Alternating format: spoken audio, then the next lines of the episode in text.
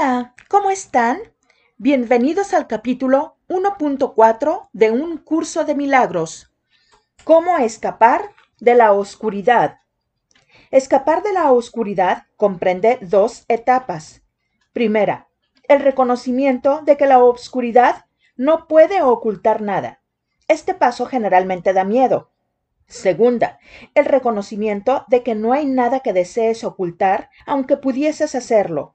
Este paso te libera del miedo.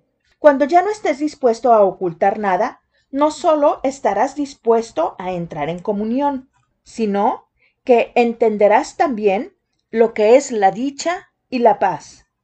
La obscuridad de hecho jamás puede ocultar a la santidad, pero tú puedes engañarte a ti mismo al respecto. Este engaño te hace temer porque te das cuenta en tu corazón de que es un engaño y realizas enormes esfuerzos por establecer su realidad. El milagro sitúa a la realidad en el lugar que le corresponde. A la realidad le corresponde estar únicamente en el espíritu, y el milagro reconoce únicamente la verdad. De este modo desvanece las ilusiones que albergas con respecto a ti mismo y te pone en comunión contigo mismo y con Dios. El milagro se une a la expiación, al poner a la mente al servicio del Espíritu Santo.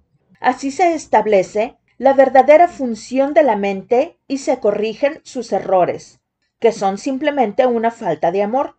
Tu mente puede estar poseída por ilusiones, pero el espíritu es eternamente libre. Si una mente percibe sin amor, percibe tan solo un armazón vacío y no se da cuenta del espíritu que mora adentro. Pero la expiación restituye el espíritu al lugar que le corresponde. La mente que sirve al espíritu es invulnerable. La obscuridad es falta de luz, de la misma manera en que el pecado es falta de amor.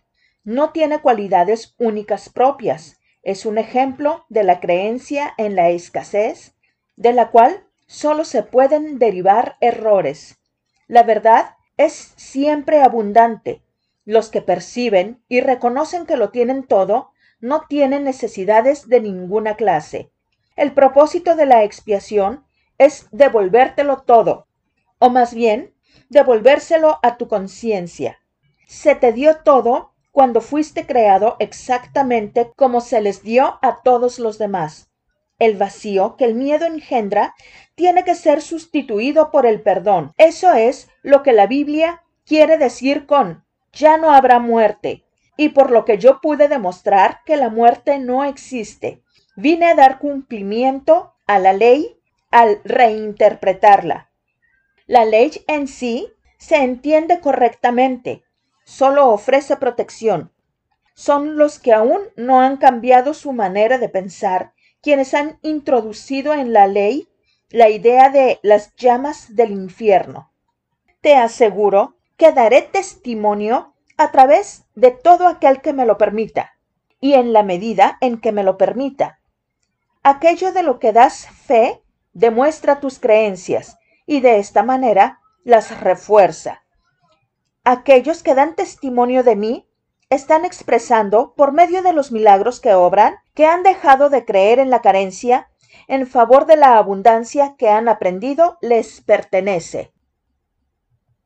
¿Qué fue lo que más te llamó la atención? A mí, la primera parte, el versículo 1, 2, 3, 4 y 5. Escapar de la oscuridad comprende dos etapas. Uno, el reconocimiento de la oscuridad no puede ocultar nada.